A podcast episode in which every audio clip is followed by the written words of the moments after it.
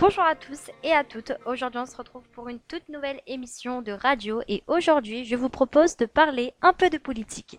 Imaginez que vous fuyiez un pays en guerre et que vous décidiez d'intégrer un autre pays démocratique. Celui-ci était réputé pour être très accueillant.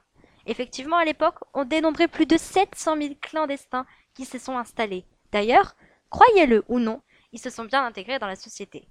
Grâce à leur effort et à la politique migratoire, ils ont su trouver un travail et un logement. Mais ça, c'était avant. Bien évidemment, aujourd'hui, le statut des migrants s'est détériorisé. Je pense que je ne vous apprends rien, mais ils sont devenus invisibles. Et les nouvelles lois n'arrangent rien, puisque les lois anti-migrants ont été mises en place et abolissent la protection humanitaire. En effet, tout le monde croit, peu importe leur parti politique, des débordements insécuritaires tels que la violence ou encore la vente de produits illicites, alors que ce n'est absolument pas leur priorité. Les médias, quant à eux, détériorisent l'image de ces migrants.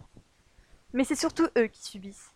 Effectivement, ils ont des logements en piteux état que l'on ne propose pas aux citoyens et qui sont à des prix excessifs. Mais aussi, ils sont victimes de discrimination par les citoyens eux-mêmes qui les dénigrent en permanence. Alors, avez-vous une idée du pays en question?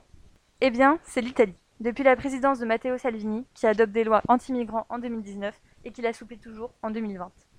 Merci à tous et à toutes d'avoir écouté. On se retrouvera pour une prochaine émission de radio.